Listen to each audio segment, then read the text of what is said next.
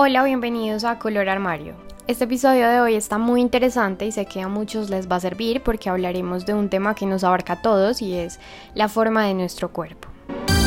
Hoy vamos a hablar sobre la morfología del cuerpo y de cómo según cada uno de nosotros podemos usar esto a nuestro favor para vernos mejor y destacar esos atributos que tenemos y cómo disimular o, camuflar eso que no nos gusta tanto.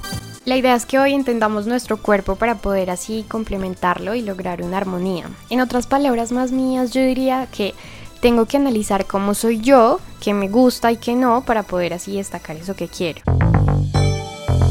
Y bueno, primero debemos tener en cuenta qué proporciones tenemos y para poder empezar con los tipos de cuerpos, debo aclarar que hoy nos basamos en las proporciones horizontales. Acá hago un paréntesis ya que las verticales abarcan otras cosas como la estatura, la proporción de nuestra cabeza, ya que se supone que un cuerpo perfectamente proporcional es la medida de nuestra cabeza 8 veces. Y bueno, aquí entran a jugar otras cosas como el largo de las piernas o del torso, que se complementan con accesorios, pantalones tiro alto, en fin, eso lo dejamos para otro episodio y más porque es algo muy personal, todos tenemos medidas diferentes, por lo cual es un proceso distinto con cada uno.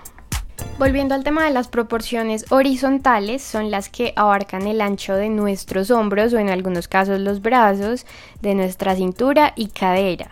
Ojo, no hay necesidad de medir ni busto, ni cintura, ni absolutamente nada. Simplemente es cuestión de observación para saber mi tipo. Acá no estamos hablando de números, sino de proporciones. Para empezar a hablar de las formas, debo decir que la forma que se ve más proporcional y balanceada en un cuerpo es la de reloj de arena u 8 que llaman por ahí. Por lo tanto, los cuerpos que no tienen esa forma, la idea es utilizar prendas para asemejarse a ella y tener un aspecto pues más balanceado y mejor. Empezamos con el primer tipo de cuerpo que es el rectangular. Es un cuerpo en donde no hay muchas curvas, por lo tanto la parte superior de los hombros o busto, la cintura y la cadera suelen tener las mismas medidas. ¿Cuál es la idea acá? Es darle volumen en la parte superior de los hombros o inferior en la cadera, para así crear curvas y silueta.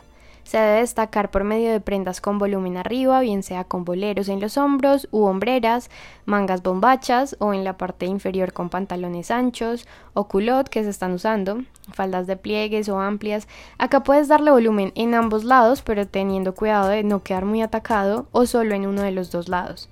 Acá debido a que no hay mucha curva, pues no es tan recomendable resaltar la cintura, nada de cinturones anchos, aunque yo diría quizás uno delgado, pero pues en sí la idea no es resaltar mucho esta parte.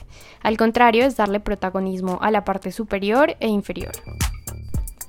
El siguiente tipo de cuerpo es el ovalado, que yo lo desprendo pues como del rectangular, que es cuando la parte del tórax es la más ancha. Para este tipo de cuerpo no es recomendable ni darle mucho volumen ni forrarlo, simplemente ropa a la medida. Lo que se debe hacer es accesorizarlo, bolsos, collares, pulseras, aretes, en fin. Es camuflar la cintura, pues es la parte más ancha, por lo que el punto de atención debe ser desviado, por eso lo complementamos bastante con estos accesorios.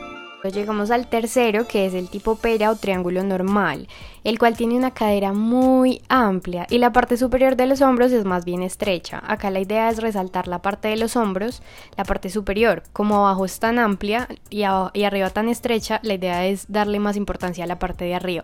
Entonces puedes hacerlo con volumen, con buzos cuello tortuga, pañoletas, collares, en fin, es darle mayor visibilidad a la parte superior, bien sea con prendas voluminosas o con accesorios para encontrar un balance entre la parte superior e inferior. También puedes generar un efecto de piernas alargadas con un pantalón tiro alto o, o bota recta. El cuarto cuerpo es el triángulo invertido. Es ese cuerpo que tiene la espalda ancha, la parte de los hombros es la de mayor medida y la parte inferior es muy reducida, no hay tanta cadera por lo que la cintura se nos pierde un poco. Acá lo que debemos hacer es dar volumen abajo para balancear. Debemos resaltar la parte de la cadera, darle visibilidad a la parte inferior, bien sea con faldas, con pantalones bota ancha o recta, con pantalones tipo culottes, en sí cosas con volumen abajo y camuflar arriba con prendas sin volumen, más bien pegadas, evitar el cuello tortuga ya que esto hace que se destaque más esa parte y esa no es la idea. Antes es bueno usar escotes, aunque uno no lo crea, es bueno usar escotes o cosas tipo V o cuellos redondos, pero cosas amplias para destapar esa zona y resaltar y destapar los brazos, ya que entre más largos se vean los brazos, más estrechos se van a ver los hombros o la espalda. Y por último está el reloj de arena.